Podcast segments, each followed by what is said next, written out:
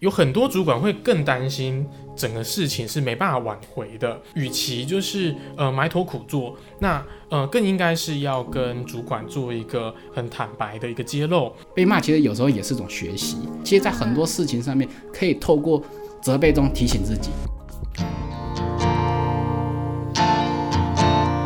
欢迎收听贾陶乐职涯放心聊。贾陶乐职涯放心聊是由劳动部贾陶乐学习主题馆所提供的 Podcast 平台，在这里，我们将会邀请职涯咨询师一起来聊聊职涯日常、职场困扰，也会邀请各行各业的职人分享属于他们的职涯故事。希望透过节目的陪伴，打造你的职涯地图，让我们成为你的职涯 GPS。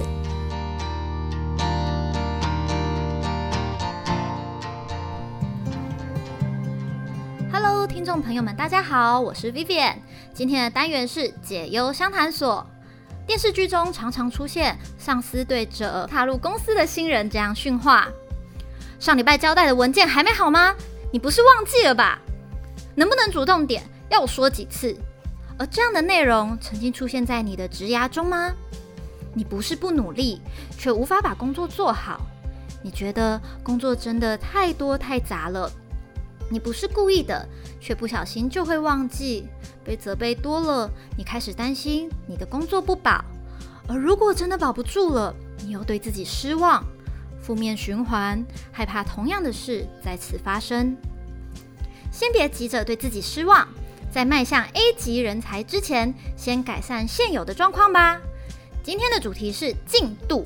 掌握进度是有迹可循的。本集由贾陶乐的 Ben 跟 Ian 来为我们谈谈如何有条理的改善工作进度，就让我们在分享中得到自己的结论吧。好，那我们今天呢谈到了 A 级人才，就想要请两位呢，可以帮我分享一下，就你们所知道的，什么样是 A 级人才呢？可以请 Ben 先帮我们分享吗？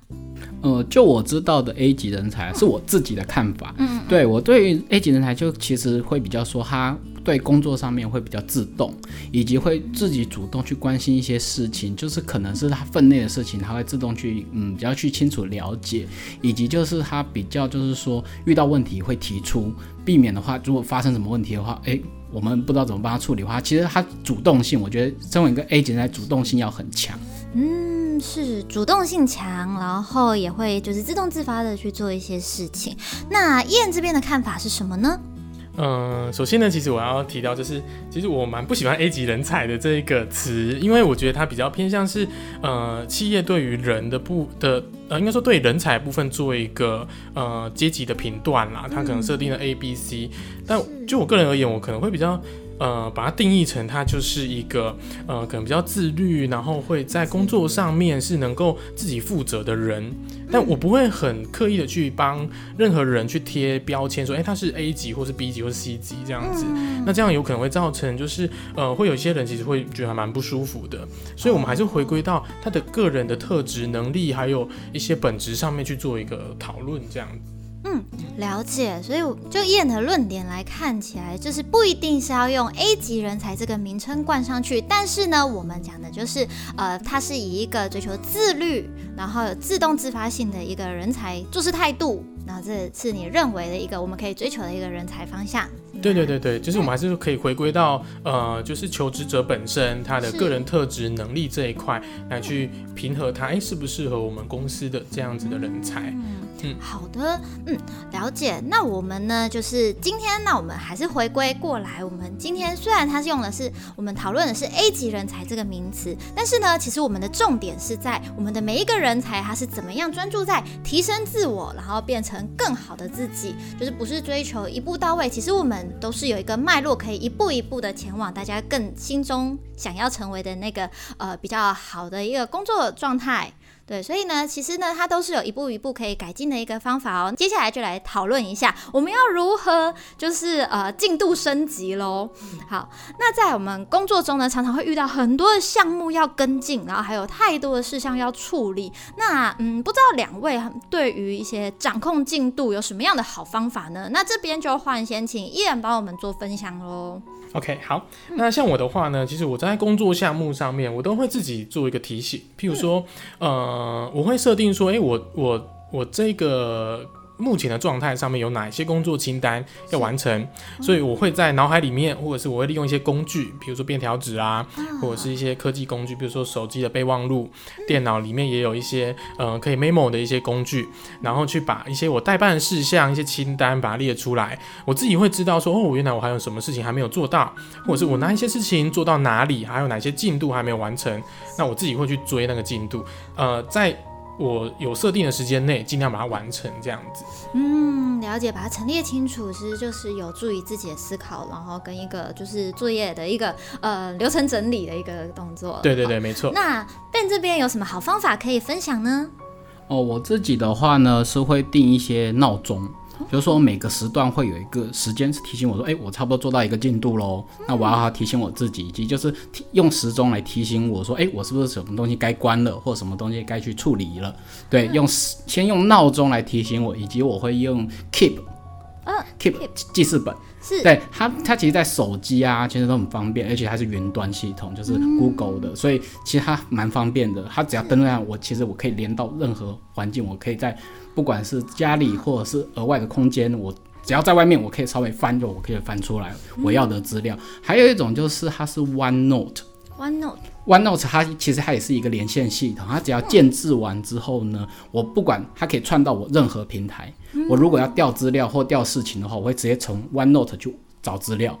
对，所以我其实，在做这个方面的话，我希望就是说用最快速的方式。避免我在外面的时候无法调资料的话，我直接手机打开或电脑打开，我可以连到任何的空间，把我想要的资讯都调出来。哦，了解。所以说呢，我们其实现在就是随着网络啊科技的发展，其实很多线上的工具我们都可以做使用的，就是我们的办公室不会只局限于就是特特定的地点，透过我们的一些科技的一些工具啊，就可以让大家可以嗯随处都是办公室，然后也可以随时想要找资料都是找得。到的，所以说呢，我们在呃掌控进度的时候，很重要的就是把我们的呃事项呢分轻重缓急啊，然后按照时间，然后来作为划分，这样子才可能更好的掌控进度哦。然后另外两位呢也提供了我们一些呃小方法啊，然后或者是科技工具，然后大家也可以呢就是呃记录好这样子的工作内容，也比较不会有遗漏事情哦。好。再来呢，哦，也有人提到说他自己有设定了自己的进度跟目标，但是发现呃每件事情在做事的时候还是会严重落后。那不知道两位曾经有遇过这样的情形吗？就是你的进度目标却不如预期的情况。那 Ben 这边有相关的一些情况吗？嗯，其实有啊。其实像我们自己在工作上面，常常会遇到一些真的叫不可抗力的原因，就是说可能我们计划好，哎，今天的进度就到这里，可是突然就是会有一些插曲，然后你就说，哦，那我的东西可能就被延宕了，因为因为它毕竟我们要知道东西的轻重缓急，也许它这一个工作是突然的一个急件，我必须把我现在现有的一个手边往后挪一下，然后去先处理其急件的部分。所以我是觉得说，有时候在急件的处理，我们要先了解。说它到底是不是这么急迫，也可以跟上级做一个了解。说，哎哎，那我现在是不是先把我手边的这些处理完，再处理后续的动作？嗯。了解，所以说其实我们事情分轻重缓急之外，我们突如而来的急件，其实也可以再向我们的主管确认好，是不是他真的有这么样的急迫性。那如果手上有其他事，是不是还可以再另外做安排的空间在，都可以做确认一下。那燕这边曾经有遇过类似的情况吗？嗯，其实我还好哎，我很少遇过每件事情都严重落后，但总是会有突发状况，就像刚刚 Ben 说的，那嗯。常常会也会有，因为像是刚刚提到，像是呃有这种突如其来的状况，那是我们没办法预期的，那可能会延宕到一两件事情这样子。对，那像我自己的话，我都会个人先自己评估好自己的能力，嗯，好，就是说我自己的能力能不能够呃去胜任这件事情，胜任这个任务。那我自己评估发现，哎，我如果真的不 OK，那我可能就会请求协助啊，或者说，哎，我可能需要把我的困难告诉。别人好，然后让这个落后的进度啊，或者是呃搞砸的东西，能够尽量的挽回一点，这样子至少那个伤害不要那么的大。嗯，对对对。那也有遇过，就是其实我我我通常大部分的事情都是能够好好的 handle 好了，因为呃我都会先做这个事情的评估，就是我我自己能力上面是可以可以好好的完成，那我才会呃勇于承接这个任务。哦。对对对对，那当我如果觉得哎没有办法的时候，我就会想要请其他人可以一起共同完成，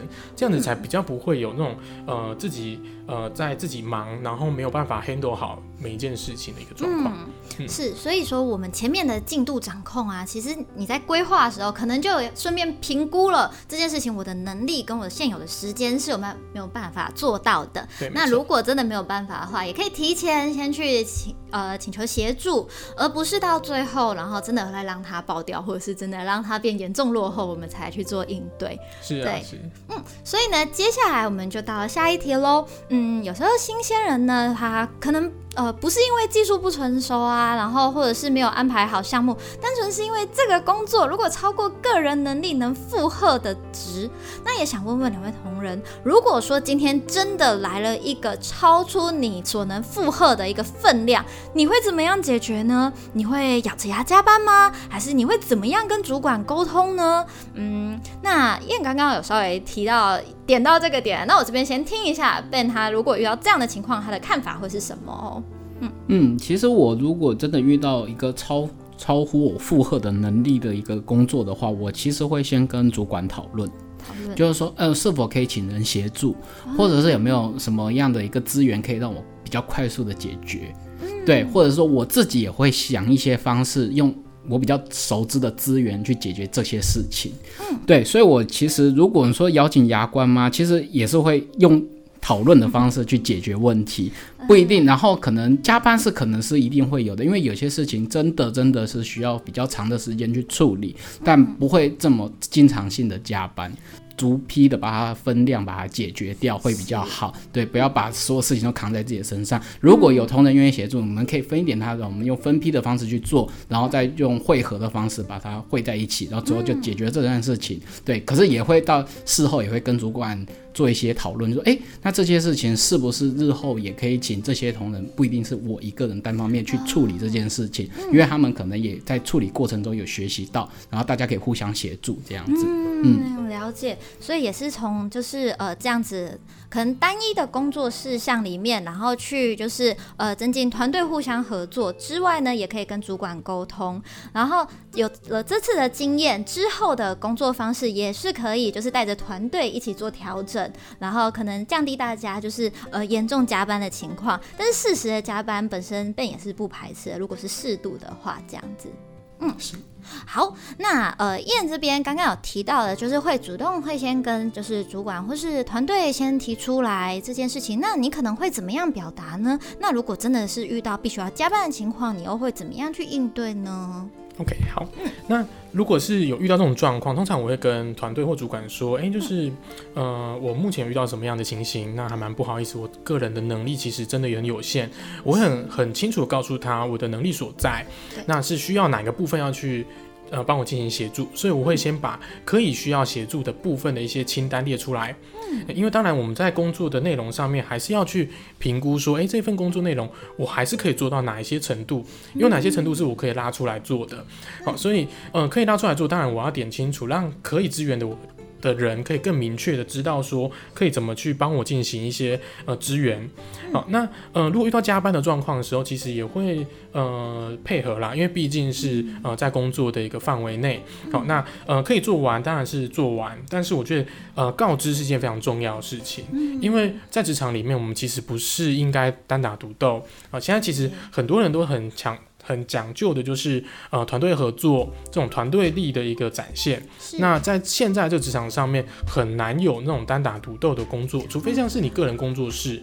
对。但是通常在呃公司行号里面担任呃职员，那多多少少都是呃跟团队能够合作的话，其实这种合作力是蛮重要的。嗯，对啊。那等到事情忙完之后，其实就会回过头来去想说，哎，自己哪里还有能力不够，需要去提升的地方，来去检讨说，哎，前面这份工作为什么会有这样子的情形发生？嗯，对对对。之后的一个讨论也是很重要的。所以说，真的，我们现在职场一个团队力，其实也是一个很重要的软实力。哎，嗯，对，因为我们现在就是呃，每一项工作其实它都不会是单一的，都是蛮多元的，所以每个人就是发挥自己的能力，然后互相合作，其实这个才是对于整个团队发展呢是比较有帮助的喽。好，所以呃，其实有些社会新鲜人呢，他们如果他们才刚进职场，然后遇到了呃无法解决的事项，常常会就是不敢问，也不敢说，然后就就。自己的理解，然后自己埋头猛做。然后如果有主管呢询问他，哎，还好吗？他总是说没问题。但是到了最后两天，才发现他负责的部分真问题真的太大了。那大家要怎么理解新鲜人这种咬牙撑下去的心理状态呢？这边请一眼帮我们就是呃回答一下这一个部分。好的，那。其实新鲜人会很担心，说其实他说出来会不会有不好的反应？嗯，对，那这是我们大部分呃刚出社会的新鲜人会有所担心的。嗯，但其实呃这边也是要跟大家就是呃做一个说明跟宣导好了，就是 呃其实有很多主管会更担心。整个事情是没办法挽回的，或者是这个破洞太大，没办法去补救。所以，与其就是呃埋头苦做，那呃更应该是要跟主管做一个很坦白的一个揭露，好告诉他说，哎，我哪里遇到了困难。那其实大多数的主管都会乐于去帮你。好，那呃即使如果主管不愿意帮你的话，你也可以再寻求看看有没有其他同事，好，或者是你的呃好好 partner 可以去协助你去完成。那千万不要把。所有的责任都揽在自己身上，所有的压力都自己扛，这样子，对，那其实这个是会变成是一个很不健康的一个呃职场的一个生态，嗯，对，那这也会造成说，哎，自己在压力上面会很大，嗯，那这种压力大的状况下，其实呃。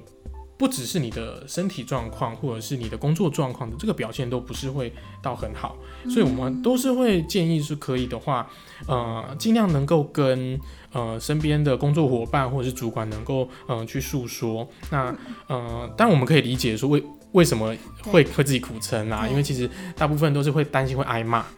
对，那呃，当我们能够跨越被挨骂的这种这种心理的时候，其实就。能够去好好把事情处理好啊，因为我们如果以目标导向把事情处理好，它有个完整的或是一个比较好的一个呃结局的话，大部分的主管其实都不会骂得太凶。对对对，就是说至少我们透过这一次的经验，然后你是有东西是有学习到东西的，那基本上你的挨骂的次数就会越来越少，越来越少。没错没错。对，可是如果说真的是就像我们题目中刚刚提到的，如果说这个新鲜人他真的到最后两天哇开。天窗，然后大爆炸的话，其实对于整个团队才是比较辛苦的地方，对不对？对，而且主管也会觉得啊，火烧眉毛，怎么才跟我讲？到时候他连挽救的机会都没有。是，对。但是如果你有不断去寻求协助，他是有看到你会在进步的。对，那这是一个比较良性的循环，这样子。嗯，没错，这样子对于新鲜人自信心的提升，其实也是有帮助的，对不对？是的，是的。嗯，那 Ben 这边怎么去怎么想呢？你觉得新鲜人为什么会有这样子的心理状态？如果真的不说是可以的吗？对于我们团队又有什么影响呢？嗯，就像燕说的啊，其实新鲜人他们在遇事的时候可能会担心被责备或责骂的问题，所以他觉得说，嗯，我这个事情是不是不可以说？即便火烧眉毛，还是要撑着。对，所以在这种情况下，我觉得是不可以的，因为其实你在沟通上面，团队沟通是很重要的。你之间如果没有良善的沟通的话，其实那你真的遇事的时候，我们不知道，嗯，身为可能是说，呃，前辈或者是学长。或之类的，他们没办法知道你发生什么问题，那没办法帮发发现发生什么问题的时候，他就没办法帮你一起去解决。所以适当的一个嗯，就像告知是很重要，就是哎，我可能就是我今天真的遇到什么事情，那我可以怎么样？新鲜人可以跟主管反映，也可以跟学长反映，或者是跟公司的前辈反映，就说哎，我这边的事情我应该怎么做会比较好？对，因为毕竟你如果这件事情出事的话，就会影响团队进度。那今天因为你团队进度，因为你不告知而影响整个。进度的影响的话，其实你这是拖垮整个团队的，嗯，所以我就是建议就是说，如果真的遇事，还是要妥善的告知。其实，即便责备，责备是一种学习，因为他在告诉你事情如何去改善。对，就是说他可能提醒你是一个良善的提醒。对，因为责备不是坏事，因为人家说被骂其实有时候也是种学习。